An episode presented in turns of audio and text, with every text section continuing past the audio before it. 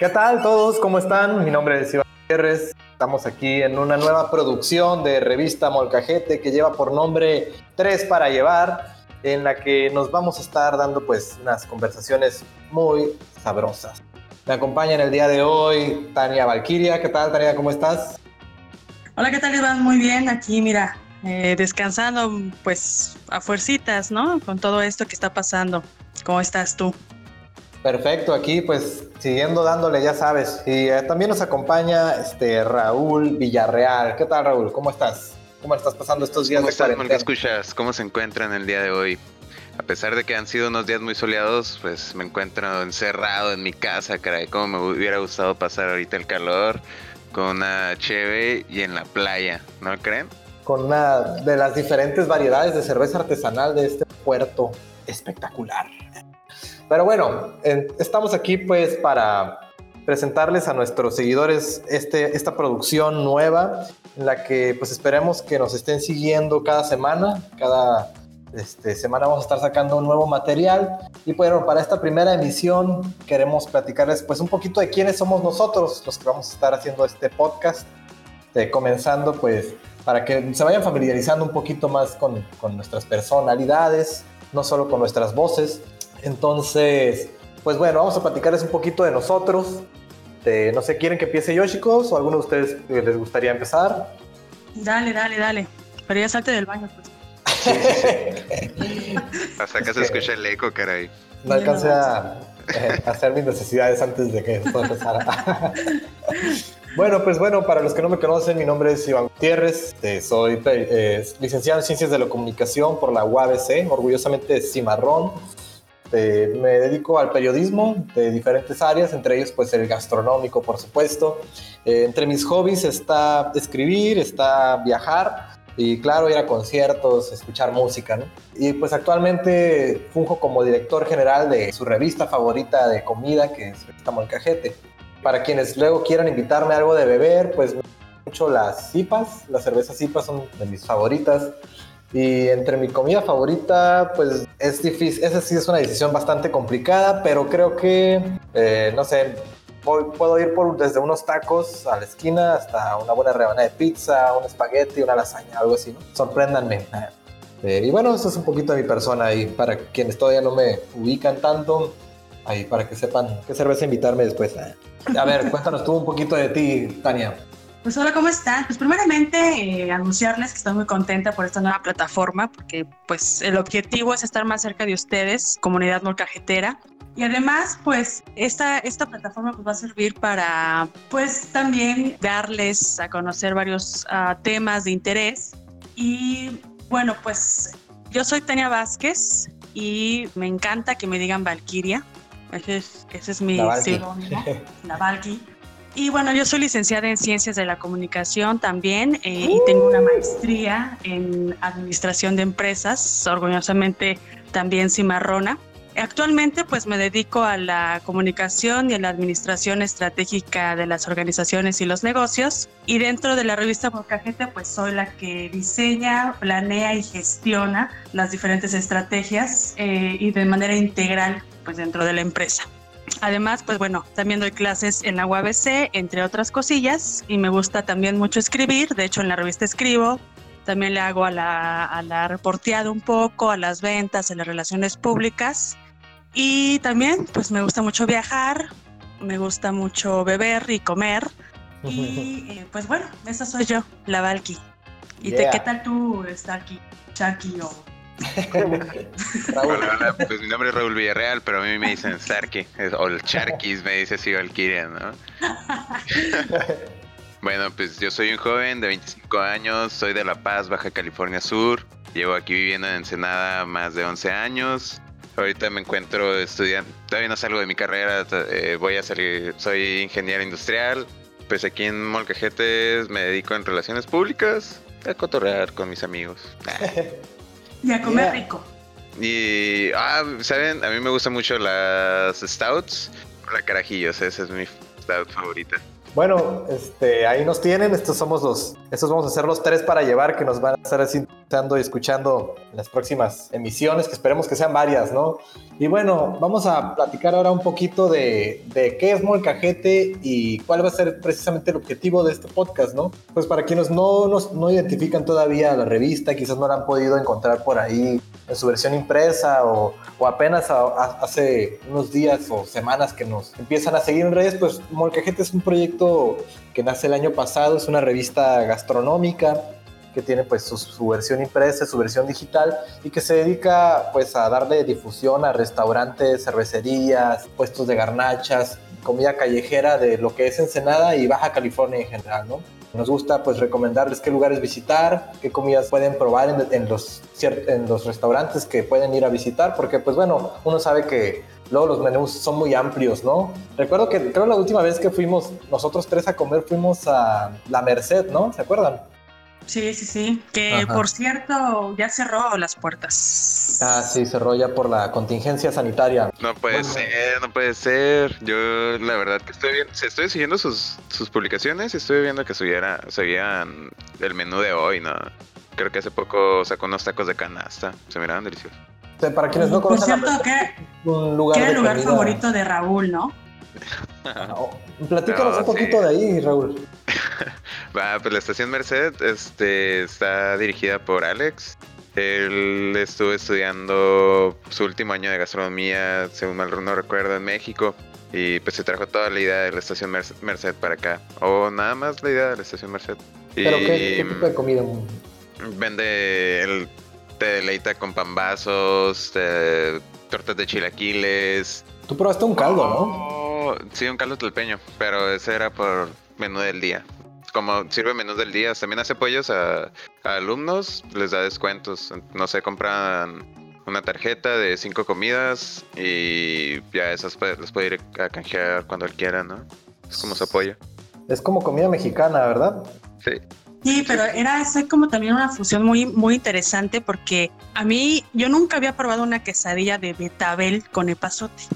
Entonces cuando la pedí, o sea, no, no me imaginaba esa fusión de sabores, ¿no? Esa hierba que es tan popular allá en el sur, el epazote, y además pues el betabel que es dulce, ¿no? Y luego con el queso y el maíz, entonces era como esta comida mexicana, pero él le daba esa transformación con, con, productos locales y como pues estudió gastronomía, pues le daba esa innovación también a todos los productos chilangos, ¿no? Sí, la verdad que tenía un menú muy, muy divertido, no sé, muy diferente, ¿no?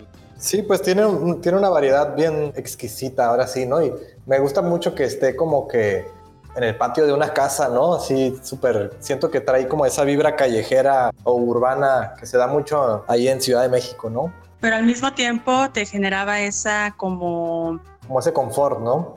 Como, ajá, como de hogar, ¿no? Como esa comida de casa, sí. Sí, de hecho me acuerdo que ese día estaba lloviendo, ¿no? Y nomás nos bajamos del carro y empezó a llover y chinga para pues darnos una merecida comida, ¿no? Sí, no, y justo cuando entramos se desató la lluvia acá, terrible. Y bueno, pues ese fue el último lugar que visitamos, como les comentábamos a la audiencia, pero en este, pues sí, vamos a estar hablando de eso, ¿no? Justo como lo que acabamos de hacer ahorita, hablar de los lugares, de la comida. También vamos a compartir algunas recetas, les daremos consejos para el sector empresarial eh, enfocado en lo gastronómico. Y pues claro que estamos abiertos a que la audiencia también nos mande temas o sugerencias, comentarios. Por el momento, por ejemplo, estamos haciendo esta producción grabada previamente pero podríamos eventualmente hacerla en vivo si a ustedes les interesara, ¿no? Entonces esperemos que si llegan a escuchar este podcast, pues también nos hagan llegar ahí algunos comentarios, ¿no? Y bueno, vamos a entrar ya de lleno a lo que sería el, primer, el tema de nuestra primera emisión, que precisamente es pues el panorama del sector gastronómico tras la contingencia sanitaria del, del COVID-19. A ver chicos, cuéntenme, ¿qué comida es la que más extrañan ahora que estamos en cuarentena?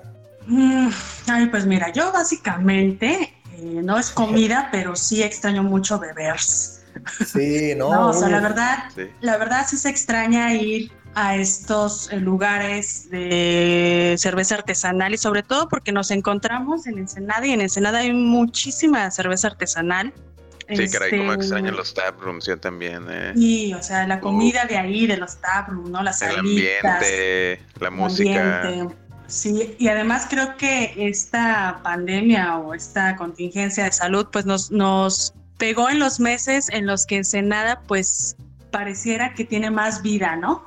Por, Sí, por esto de, de- de los vinos, del Beer Fest, eh, pues muchas otras cosas y festivales. Se que- suspendieron actividades una semana antes del Beer Fest, ¿no? sí, Y después se pospuso el Beer Fest. No, lo más triste es cuando nos dimos cuenta de las personas que vinieron al Beer Fest, ¿no? Y que pues se lo perdieron, ¿no? sí, de hecho, Que pues bueno, podemos ir entrando precisamente en uno de los subtemas, digamos, de todo esto del panorama gastronómico. Para quienes no se enteraron, nosotros realizamos un reportaje justo cuando iba empezando pues la fase 2 de la contingencia y nos dimos a la tarea de visitar restaurantes de aquí en Senada y también taprooms y sacamos un reportaje que se llamó Restaurantes sin comensales, barras sin cervezas, los estragos del COVID-19 en el sector gastronómico de Ensenada, en el que recogimos testimonios de, de la gente que está frente a los negocios, de los, eh, del personal que trabaja también como en, en el área de, de- como meseros, de la gente que pues depende de todos estos negocios, ¿no? Y sí fue pues muy lamentable ir viendo las reacciones de las personas, ¿no? Cómo estaban tratando algunos pues más desesperados que otros por pues de alguna manera poder mover este su producto, ¿no? Mover este eh, implementando pues esto del servicio a domicilio o viendo pues las vías para responder ante ante este evento que ha sido pues para todos súper inesperado, ¿no? No sé Raúl, tú qué- si recuerdas algunos comentarios de, de esos testimonios que recopilamos en este reportaje. Sí, nada, me acuerdo del sector, de los sectores restaurantero. También me acuerdo que fuimos a Urban Leaves y ahí fue donde me di cuenta que aparte de que le estaba pegando a los restauranteros, pues también le estaba pegando a las otras cadenas de suministro, ¿no?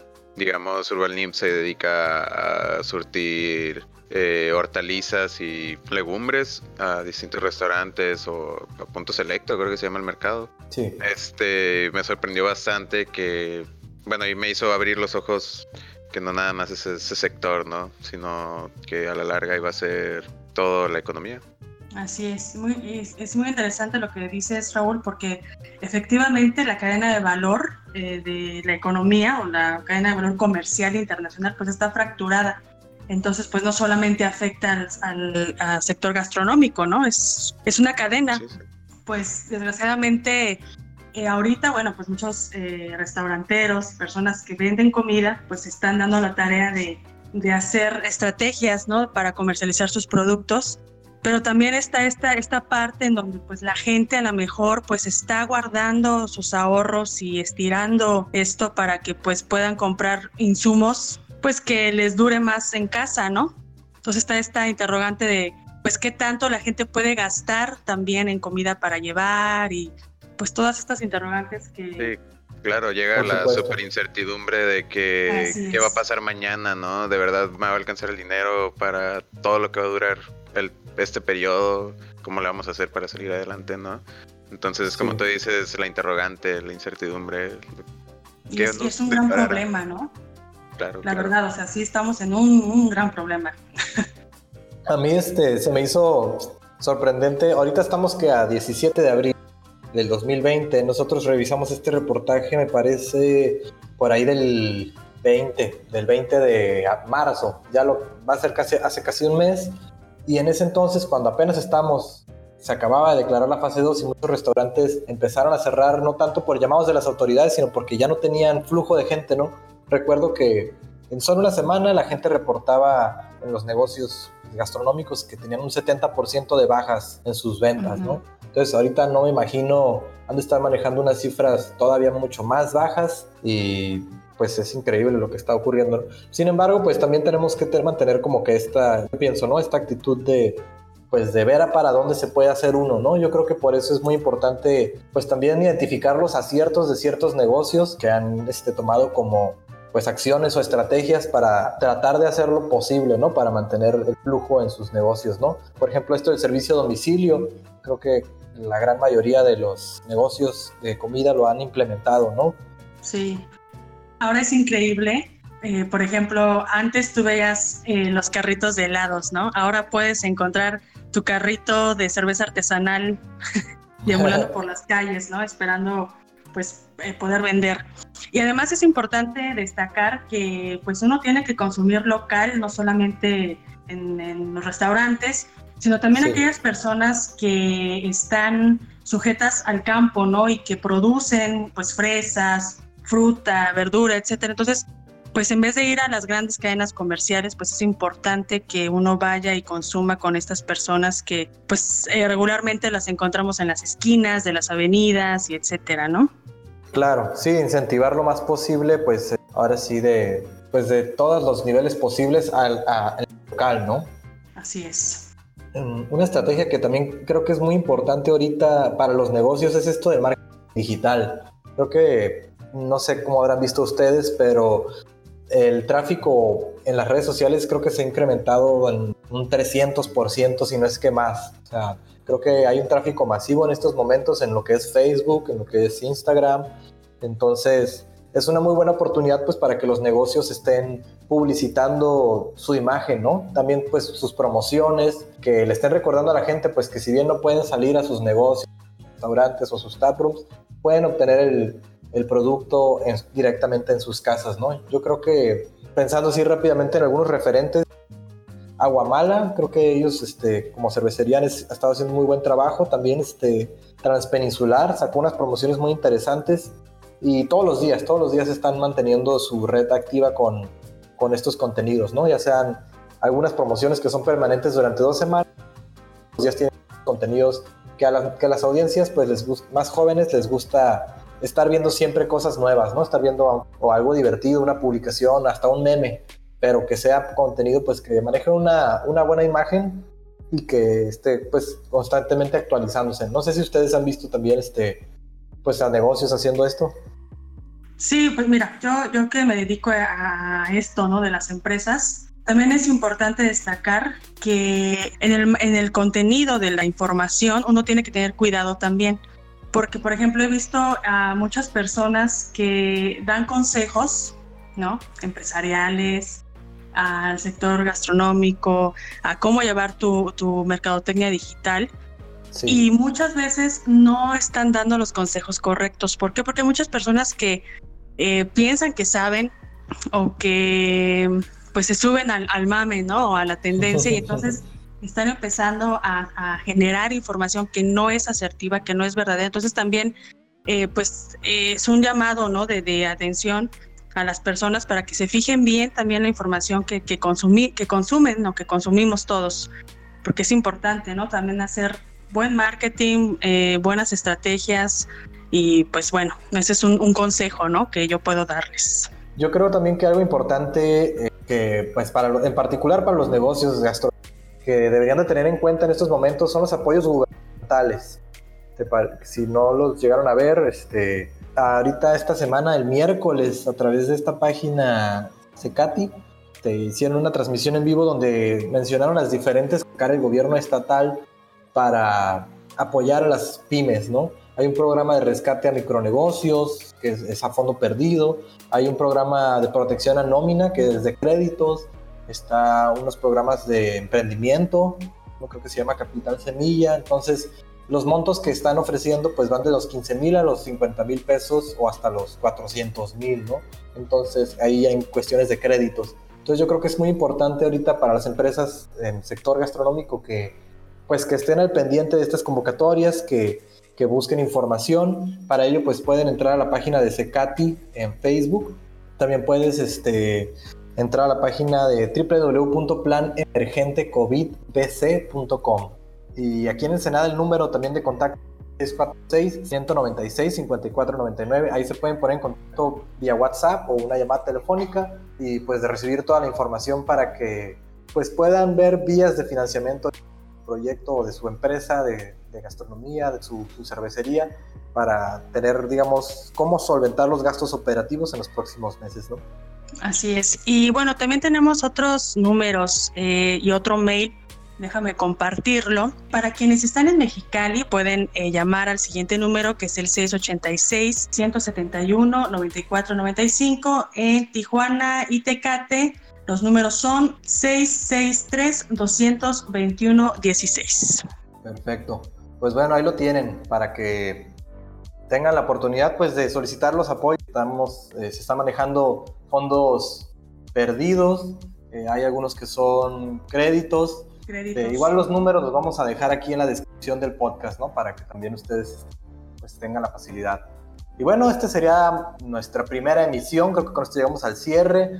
Este, no sé si ustedes chicos quieren agregar algo más, este, vamos por unas cervezas virtuales o qué onda.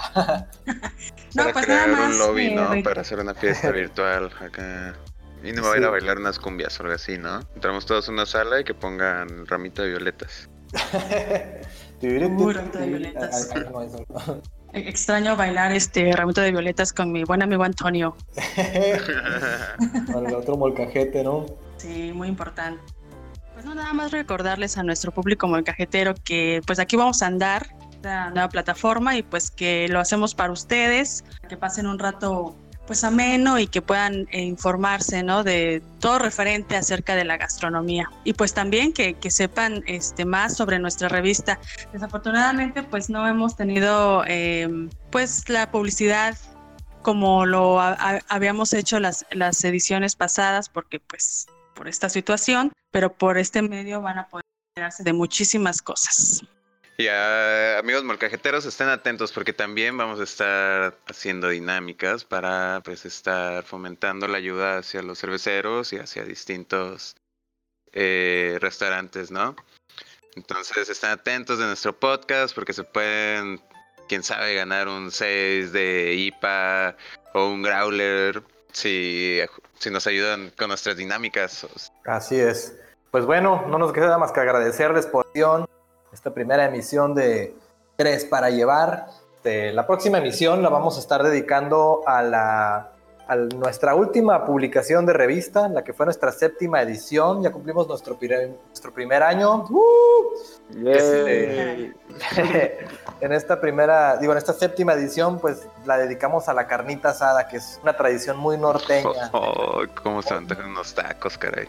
unos taquitos acá. Entonces, pues vamos a, vamos a estar platicándoles de los contenidos de los que tuvimos ahí a diferentes invitados del sector este, cervecero, de algunas taquerías también. Y en sí vamos a hablar de, de varios personajes y lugares que seguramente interesar mucho conocer y visitar ya que termine todo esto de la cuarentena, ¿no? Eh, muchas gracias por sintonizarnos. Pues, mi nombre es Iván Gutiérrez. Este, chicos, no sé si quieren despedirse también. Sí, Pues, claro. Muchísimas gracias por su atención y bueno, recuerden, Valkyria. Yeah. Hasta luego, chicos. Nos vemos en el próximo capítulo. Ya saben, si les gusta, pues compártanlo. Pueden visitarnos en revistamolcajete.com. También pueden seguirnos en Instagram como molcajete.org y en Facebook como revista Molcajete. Estaremos publicando ahí, pues, ya saben, todo tipo de contenidos, dinámicas, sorteos, o por ejemplo, esta última, este, esta última publicación que hacía nuestro community manager Onyx Alvarado, que decía, si pudieran sacrificar una comida para salvarnos del COVID, ¿cuál sería y por qué las emperador de limón? Entonces, pues ya ven, es- de eso se trata esta, esta plataforma, pues de divertirnos, de comer rico y de seguir pasándola bien y disfrutando aquí de la baja. Así que nos vemos después, pásenla bien. Vamos, México. Hasta Bye. luego. Hasta luego y pues ya saben, tres para llevar.